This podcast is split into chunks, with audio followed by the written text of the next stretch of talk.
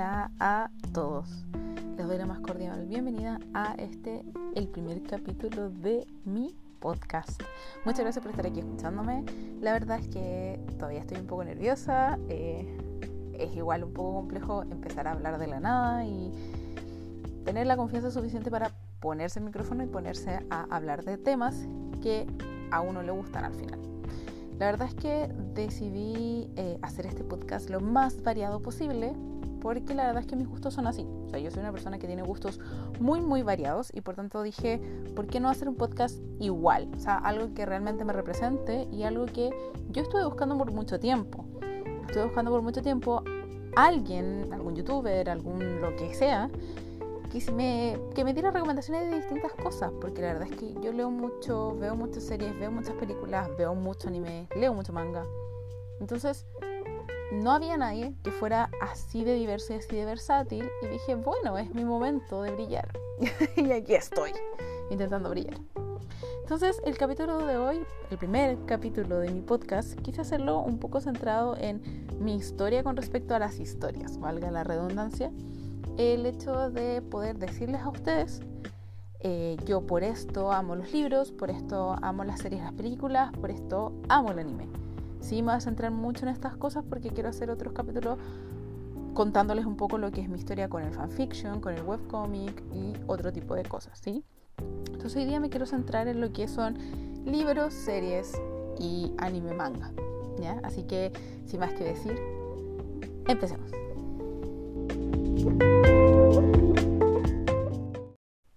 Antes de empezar, quiero hacer este pequeño disclaimer que voy a agregar en todos los capítulos. Tengo gatos, tengo dos, y son muy mamones. Y por tanto, de repente puede que salga algún maullido por aquí y por allá. Así que te pido por favor mucha consideración porque voy a intentar cortarlos, pero puede que algún maullido se me escape. Eso, empecemos con el podcast. Iniciemos con mi amor por las series y las películas porque es lo más corto de contar. Mi amor por las series y las películas ha sido desde siempre. Sin embargo, se potenció hace algunos años atrás con Netflix. Todo parte porque mi mamá siempre ha sido muy fanática de ver muchas películas y muchas series. Hasta el día de hoy lo es. De hecho, siempre he pensado que la plataforma de Netflix tiene como esta gente que paga por Netflix y casi no ve series al mes. Mi mamá de estas personas que ocupa Netflix y ve dos, tres, cuatro, cinco series en una semana, así full. Ve películas como locas. A mi mamá le saca provecho a la plataforma. Ella desde siempre ha sido así, de, de ver mucho. Obviamente antiguamente no era tan fácil acceder a este tipo de cosas. Pero tengo buenos recuerdos de yo siendo muy pequeña y que nuestra actividad favorita como madre e hija sea o fuese en ese momento ver tele, ver televisión. En ese tiempo no era televisión pagada, era televisión abierta, pero veíamos lo que caía. O sea, veíamos documentales, veíamos la serie que estuvieran dando. Y así fue como nos apasionamos con una de mis primeras series favoritas, que fue y es Supernatural. Yo amo y amé mucho Supernatural. Eh, obviamente hace poco le perdí el ritmo por el tema de que las temporadas finales ya no me gustaban tanto, pero tengo un cariño especial a esta serie porque representa mucho de mi infancia. O sea, yo la empecé a ver cuando era bastante pequeña, no recuerdo exactamente qué edad tenía, pero yo llegaba del colegio y con mi mamá la veíamos en la televisión a la hora de almuerzo. Nos sentábamos a almorzar y a ver Supernatural. Así era, esa era nuestra rutina de todos los días de lunes a viernes, ver Supernatural mientras almorzábamos. Entonces, eh, esta fue una de las primeras series que vimos. Después, posteriormente, recuerdo también eh, que vieron en la televisión abierta Prison Break, de esta serie que también fue una gran revolución y fue bastante buena en su tiempo. Y que lo daban bastante tarde, entonces yo me acostaba con mi mamá en su cama y veíamos Prison Break en las noches. Y después tutito y a dormir al otro día a colegio. También esto, recuerdo que era muy chica, pero muy buena serie. Creo que nunca la vi entera, nunca terminé de verla. Entonces no sé en qué terminó. Pero bueno. Y también, bueno, otra anécdota que tengo con mi mamá y con el tema de cómo empezó mi amor con las películas, ya tiene que ver más o menos con lo mismo. O sea, mi mamá siempre ha sido de ver muchas películas, ella siempre me cuenta que la primera película que me llevó a ver al cine fue cuando yo era muy, muy chiquita, cuando tenía como dos años, y me llevó a ver Hércules. Y dijo que yo me porté muy bien al ver Hércules, pero yo de verdad les recomiendo no lleven a sus hijos de, dos años al cine, porque qué lata si su hijo se pone a llorar. Porque obvio, los niños se aburren. Pero bueno, mi mamá dice que me porté bien y que Hércules y bla, bla, bla. La cosa es que recuerdo también que mi mamá fue la impulsora de mi amor por Harry Potter. Sí, señoras y señores, mi mamá me metió en este mundo y por ella estoy así de mal de la cabeza por Harry Potter. ¿Cómo partió todo? Con la película, con la primera película de Harry Potter, La Piedra Filosofal, que se estrenó en el año 2001, acá en Chile por lo menos. Y yo recuerdo que en ese tiempo estaba en el colegio e iba en la tarde. Estaba en primero básico, tenía seis años, y salió Harry Potter, la primera. Y mi mamá me hizo faltar al colegio para ir a almorzar afuera y después ir a ver Harry Potter al cine. Así que sí, puedo decir que he visto todo Harry Potter y todo Animales Fantásticos en el cine, todas las películas, de la 1 a la 8 y después las dos que llevamos de Animales Fantásticos las he ido a ver al cine. Gracias a mi mamá. si no fuera porque ella me llevó a ver esta primera película, yo no sabría nada de Harry Potter. O tal vez sí, pero ella fue la impulsora de todo esto. Entonces, ¿qué pasa? Que ella siempre ha sido así, siempre ha sido una persona que disfruta mucho de ver, de leer y de ver muchas series y películas. Y me lo pegó, me lo pegó. O sea, es imposible que a uno no le guste algo que a los papás sí les gusta. Es un poco difícil. Y sin embargo, al principio, hace años atrás, no existían plataformas que te permitieran ver tantas series como ahora. Entonces yo, mi amor por las series y las películas se explotó cuando ya apareció Netflix. O sea, yo de verdad antes de eso era casi puro anime y puros libros. Y después aparece Netflix y ya yo exploto con el tema de las series y las películas. Ya hoy en día para mí son todos muy complementarios. Como que yo no puedo, no puedo decir que veo más o que leo más. Para mí veo y leo y todo más o menos igual. Pero eso, esa es como mi historia con respecto a series y películas. Es la más cortita y es la más sencilla. Mi mamá me lo enseñó y es culpa de ella.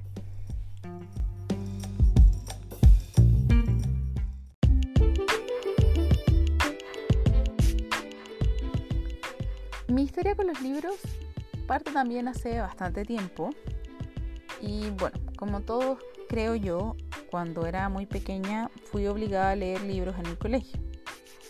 Em, no era una actividad que disfrutara mayormente, algo que hacía para sacarme buenas notas, hasta que hace muchos años, de verdad no recuerdo a qué edad fue, pero de haber sido cuando tenía aproximadamente 10, 11 años, más o menos por esa época, comencé a ya leer por gusto.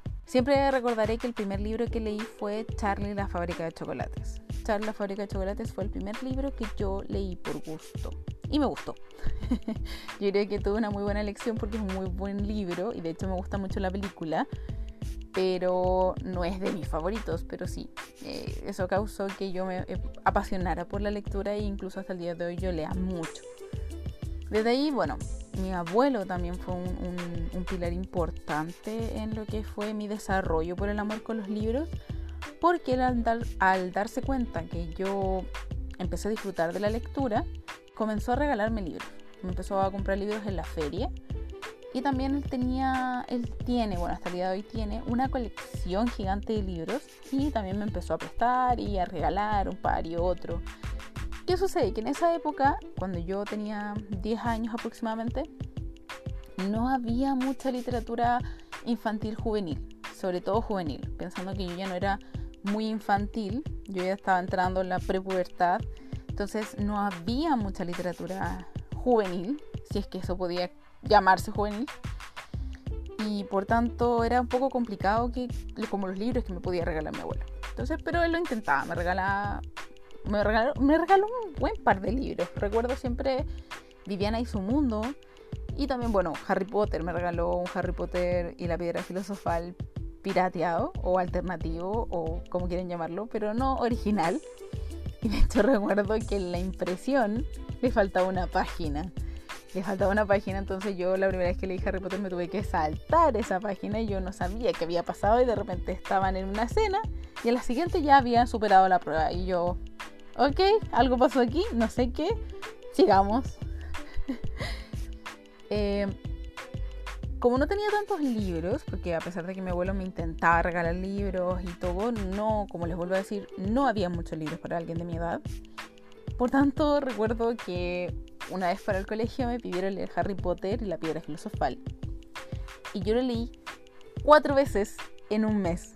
Tanto me gustaba ese libro que lo leí cuatro veces en un mes. O sea, si ustedes piensan, Harry Potter y la piedra filosofal tiene como 240 páginas. O sea, yo tenía como 11 años y leí mil páginas en un mes y no me di cuenta. Pero bueno, hazañas que uno hace cuando pequeño y se da cuenta cuando ya es mayor. Hija. Como a los 12, 13 años leí también Harry Potter y la Orden del Fénix. Este libro me lo prestó mi vecina. Y ese libro tiene 900 páginas casi. Es un tocho de libro. Y la verdad es que creo que no he leído muchos libros mucho más grandes que ese. O sea, creo que el libro más grande que he leído ha sido ese.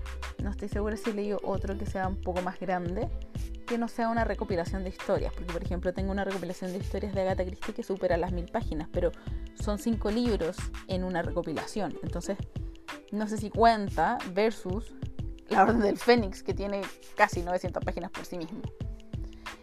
Pero bueno, yo tenía 13 años y me lo leí. Me lo leí en 5 días. Porque era el Festival de Viña y yo en ese tiempo estaba en mi etapa rebelde en la que no me gustaba nada. Y por tanto yo no veía el Festival de Viña porque no había cable tampoco en mi casa. Y por tanto lo único que daban en la tele era sobre el Festival de Viña. Y yo vio full preadolescente y no, yo odio el Festival de Viña, no quiero ver, no quiero saber nada de esto. Y uh, qué asco. Entonces leí Harry Potter y la Orden del Fénix en los cinco días que duraba el festival.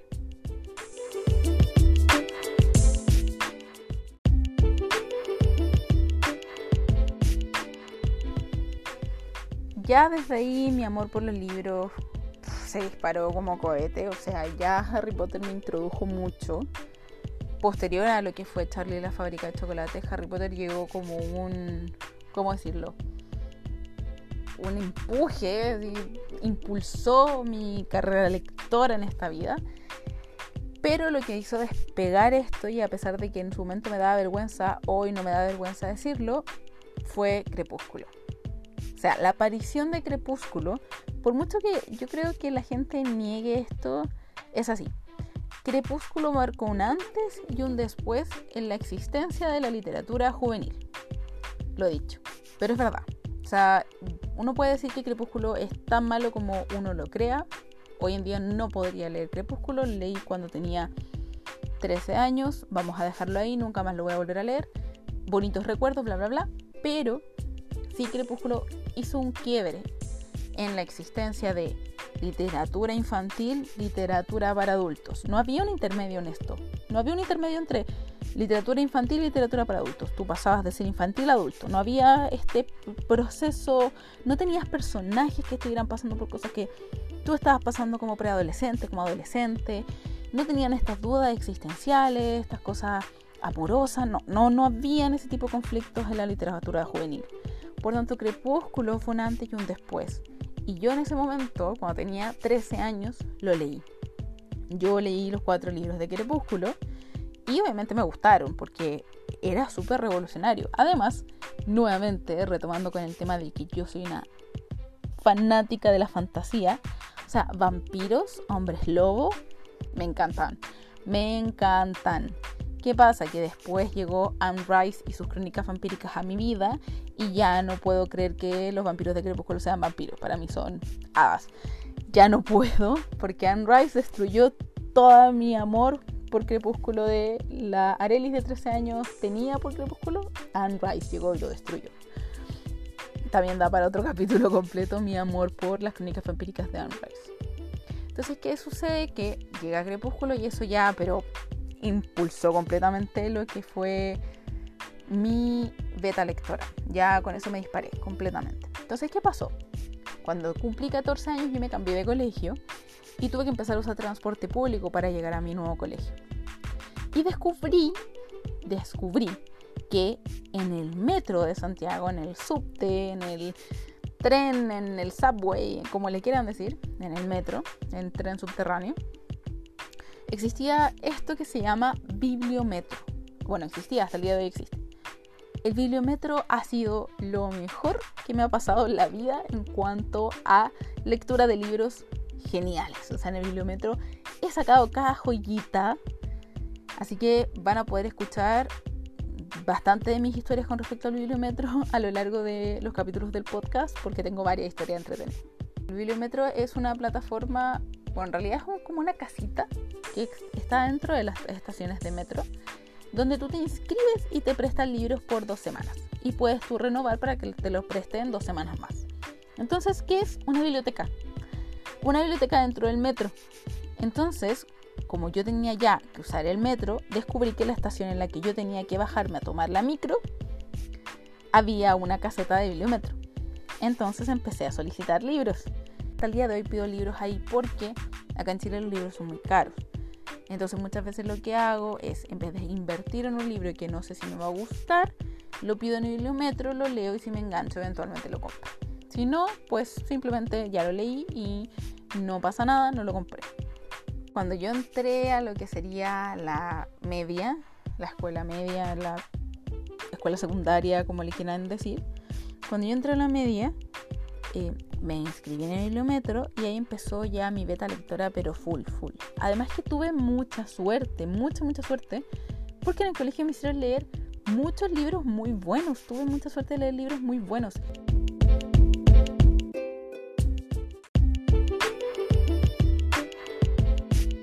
Esta suerte que tuve en el colegio tiene que ver netamente con, con los libros buenos que me hicieron leer. O sea, leí El túnel, leí La vida simplemente, leí El Quijote de la Mancha, leí El señor presidente, Poema de Mio Cid, leí un montón de libros bastante buenos, bastante clásicos pero bastante buenos.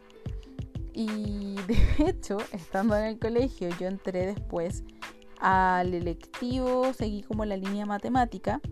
Entonces los que seguían por la línea más humanista, la línea de lenguaje, tenían más lecturas y yo también leía sus libros. me aproveché y me leí sus libros también. Algunos, no. Una media de 5 por año era muy poco. Yo sé que para ustedes tal vez dirán, loco, estás leyendo 5 libros al año, ¿qué onda? ¿Qué te pasa esa escaleta? Yo no leo nada. Pero para mí era poco, para mí era poco porque es algo que a mí yo disfruto mucho. Como hay personas que disfrutan mucho hacer ejercicio, personas que disfrutan mucho subir cerros, personas que disfrutan mucho carretear, yo disfruto mucho de leer, disfruto mucho de leer. Y para mí, darme cuenta que estuve años leyendo tan poco fue un shock. Por eso los últimos años, ya 2018, 19, me dije a mí misma, ya, estás terminando la universidad, tienes que retomar, tienes que darle y empezar a leer más. Entonces recuerdo el año 2018 que ya leí 11 libros el 2018. El 2019 dije, ya, este es mi año, ya salí de la universidad, tengo que poder leer. Y ahí fue cuando leí 25 libros. Y dije, bueno, ¿por qué no? Este año 2020 tienes que llegar a los 30 sí o sí. Vamos muy mal, porque debería leer 2,5 libros al mes para poder leer 30 al año y solo he leído 5 libros y ya estamos terminando marzo. Así que la verdad es que vamos mal, vamos muy mal, pero lo vamos a lograr. Tengo la esperanza de que sí se puede. Esa es mi historia con los libros. Netamente porque leía los del colegio y aprovechaba los del bibliometro y leía los que leían en el lectivo y mis compañeros también me prestaban un par de libros y así fui leyendo, leyendo, leyendo, leyendo. Em, porque sí, sí, yo quería leer mucho y recuerdo que empecé a notar cuántos libros leía y hubieron años que leí casi 40 libros y yo tenía, no sé, 16, 17 años y leía casi 40 libros. Ya cuando entré a la universidad, eso se cortó un poco. La universidad me absorbió mucho, absorbió mucho de mi de mis gustos por hacer cosas que antes sí hacía. Dejé mucho de leer, dejé mucho de ver anime, dejé mucho de ver series. Si vieron años donde de verdad era universidad, universidad, universidad 24/7, 365 días del año. O sea, era full universidad. Entonces, eh, yo desde el año 2010 aproximadamente, que llevo una cuenta y una lista de cuáles fueron los libros que leí durante el año. Y recuerdo perfectamente que entre el año 2017, 2016, 2017 leí como 10 libros. Y eso para mí fue brutal porque yo venía desde hace muchos años ya leyendo constantemente, leyendo anualmente 30, 40 libros.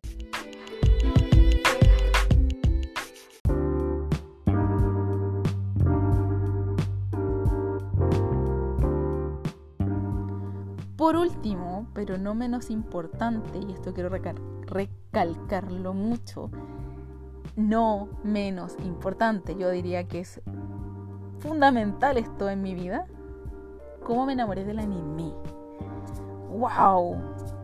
Es que yo tengo un amor por el anime demasiado grande. El anime, la verdad es que yo lo empecé a ver sin saber que era anime, como a muchos de nosotros nos pasó en la vida. Todo comenzó con una Arelis nuevamente muy pequeña, 5 o 6 años, que veía el Club de los Tigritos que se transmitía en el actualmente conocido canal Chilevisión. En el Club de los Tigritos yo veía Rami Medio, Conan, Evangelion, que no me gustaba. Y veía un montón de otras series, Dragon Ball, Sailor Moon, Las Guerreras Mágicas. Amaba las Guerreras Mágicas, estaba loca por las Guerreras Mágicas. La amaba. Yo amaba Lucy. Yo quería que todo se llamara Lucy. Yo quería llamarme Lucy. Mi primera gata se llamaba Lucy. Tenía un peluche que se llamaba Lucy. Todo se llamaba Lucy. Porque yo amaba Lucy. Si no conocen la guerrera mágica, busquen una foto de la guerrera mágica, la de pelo rojo, se llama Lucy. Yo quería ser Lucy. Hasta el día de hoy. Entonces todo empezó por ahí. Por ver estas series, estos monitos que yo no sabía que era anime. No sabía de dónde venían y simplemente los veía porque los daban en la tele. Y también porque a mi mamá le gustaban. Y eso es otra cosa también donde influye mucho mi mamá en esto de mis gustos actuales. Y es que ella cuando era muy pequeña también veía Candy, veía Marco, Heidi, todos estos como primeros animes que se empezaron a traducir y a, a doblar al español y a traer a Latinoamérica, mi mamá los vio. Entonces cuando empezó a salir estos como segunda generación con Rama y medio, Conan, Dragon Ball Z, mi mamá también los vio. Con mi mamá nos vimos todos Dragon Ball Z. Si yo hasta el día de hoy de repente le pregunto a mi mamá, ¿qué está viendo? Y me dice, no, es que encontré Dragon Ball Z y voy en la parte en la que están peleando con Freezer y se sabe toda la trama. Y como, ya, ¿y qué pasa después? No, y después Goku esto y esto otro y... Seca, seca con Dragon Ball Z, tiene la historia clarísima, así como le hacemos un test de Dragon Ball Z, saca 100 de 100, impresionante. Pero sí, veíamos Dragon Ball Z juntas, veíamos Rami Media juntas, Sailor Moon juntas, veíamos todo, todo, todo juntas. Y después, posteriormente, Club de los Tigritos acá en terminó y empezó lo que es Invasión. Ya, ya se puso bastante más otaku la cosa, ya tenían canciones y series un poco más maduras. Y ahí fue donde yo caí. ¿Con qué caí? Con Full Metal Alchemist. Full Metal Alchemist es mi serie favorita de toda la vida. Ojo, Brotherhood lo amo mucho más que a la serie original. O sea, original me refiero a la primera serie del año 2003. Pero la serie del año 2003 me puede. La amo con todo mi corazón. Porque es bastante más darks. Y porque fue la que me introdujo al final al, mundo Taku. Entonces empezaron a dar Full Metal Alchemist. Y con una amiga, que somos amigas hasta el día de hoy, recuerdo que nos dimos cuenta que las dos éramos fanáticas de Fullmetal Alchemist. Descargamos las canciones de los openings en japonés. Fueron las primeras canciones en japonés que me aprendí. Y también recuerdo que averiguamos cuántos capítulos tenía, que si no mal recuerdo eran 51 capítulos, y buscamos en qué capítulo iba, sacamos la cuenta y nos, dimos cuenta que el día martes, y si recuerdo que fue un día martes, iba a terminar la serie. Así que nos pusimos de acuerdo para ir a su casa a terminar de ver Full Metal Alchemist por la tele. Y llorar, y llorar, y llorar, porque lloramos y lloramos con ese final, ese estúpido final. De otakus. O sea, desde el principio súper otakus. También recuerdo que después con mi amiga ya había en la feria típico, típico, todos tenemos esta historia, de la típica señora que te vendía los animes, los DVDs, los póster, las figuritas, las chapitas, todo, todo, todo, ya, y yo me empecé a volver muy, muy, muy fanática. Pero el tema fue que quien nos introdujo realmente en, en todo esto del anime fue el tío de mi amiga.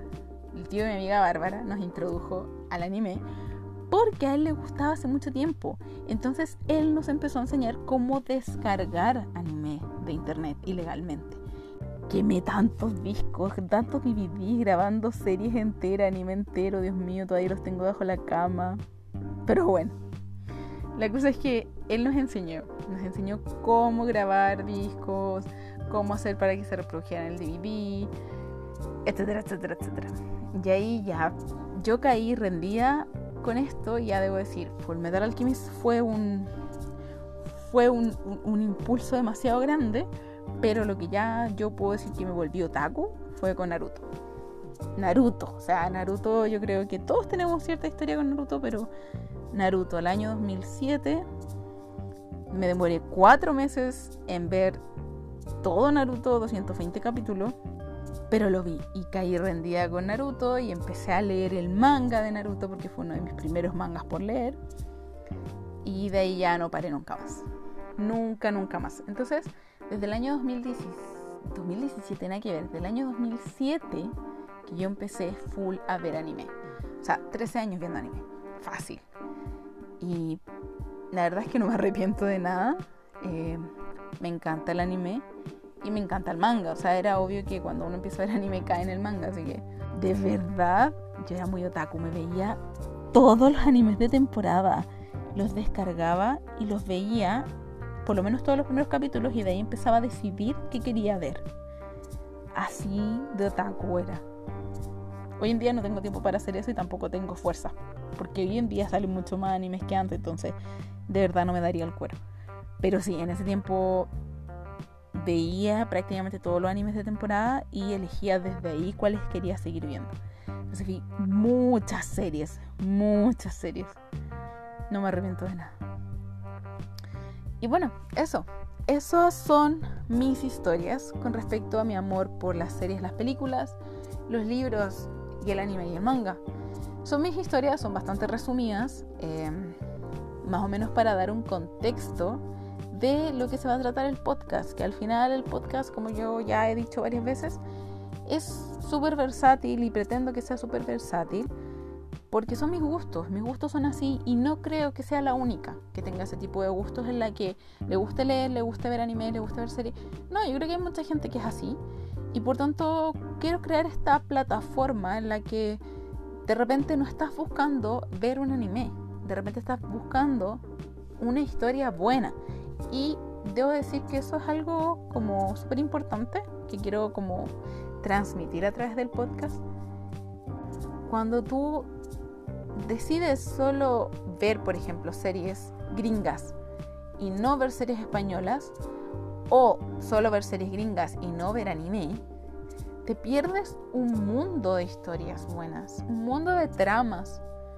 Y que al final esa es mi idea con esto, decirles, no le tengan miedo a ver anime, no le tengan miedo a leer, no le tengan miedo a ver series o a ver películas, porque todo, todo, todo, todo es lo mismo al fin y al cabo. Todos son historias creadas por alguien y que te quieren transmitir cierto tipo de mensajes y que te quieren hacer pasar un buen rato. Bueno, la mayoría, como las historias que son tristes no te quieren hacer pasar un buen rato, obviamente, se quieren hacerte llorar, pero se entiende la idea. Entonces, no le cierren las puertas. Yo la verdad debo decir que uno de los grandes aciertos de mi vida ha sido nunca cerrar las puertas a ningún tipo de formato de lectura, de, de escritura, de visualización, audiovisual, los podcasts, lo que sea. He descubierto muchas joyitas gracias a la versatilidad. Si llegaste hasta acá, muchas, muchas, muchas gracias por escucharme. De verdad espero que te haya gustado mucho este capítulo, tanto como a mí me gustó grabarlo. Te pido que si quieres y quieres estar en contacto, me sigas por Instagram mi cuenta es Relis Pereza o me puedes buscar como Arelis Pérez. De verdad, Nuevamente, muchas gracias y nos escuchamos en dos semanas más. Besitos, chao, chao.